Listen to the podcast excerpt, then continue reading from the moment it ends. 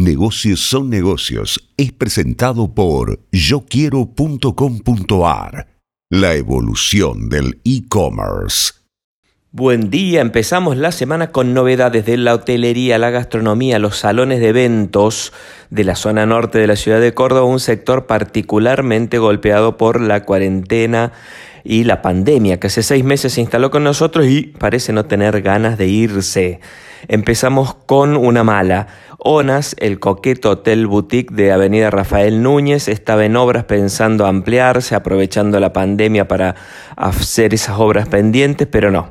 Los socios se reunieron, decidieron cerrar la oferta del hotel, entienden que hay mucha incertidumbre, que no hay ningún panorama, que no hay ninguna certeza en el horizonte de este sector y han decidido cerrar esta propuesta que incluía una gastronomía mm, muy acorde, muy eh, especial y muy utilizada por las empresas de Córdoba que hicieron muchos eventos allí.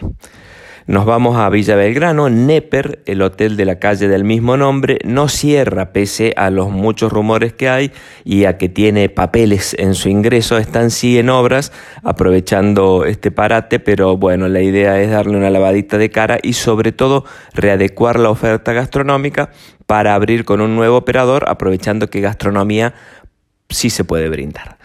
Y cerramos con Alto Botánico, el espectacular salón de eventos ahí de la calle Chancay, al lado del Jardín Botánico o en esa, en esa zona, que no puede abrir como salón de eventos evidentemente, pero que está evaluando y proponiéndole al COE, mañana hay una reunión clave, abrir como restaurante aprovechando sus amplias dimensiones y bueno, poder hacer allí eventos de 60, 150 personas que quedan holgadas y distanciadas. Entonces, resumen, Sierra Onas, lamentablemente, Neper no, Neper resiste y Alto Botánico busca convertirse por ahora en un restaurante.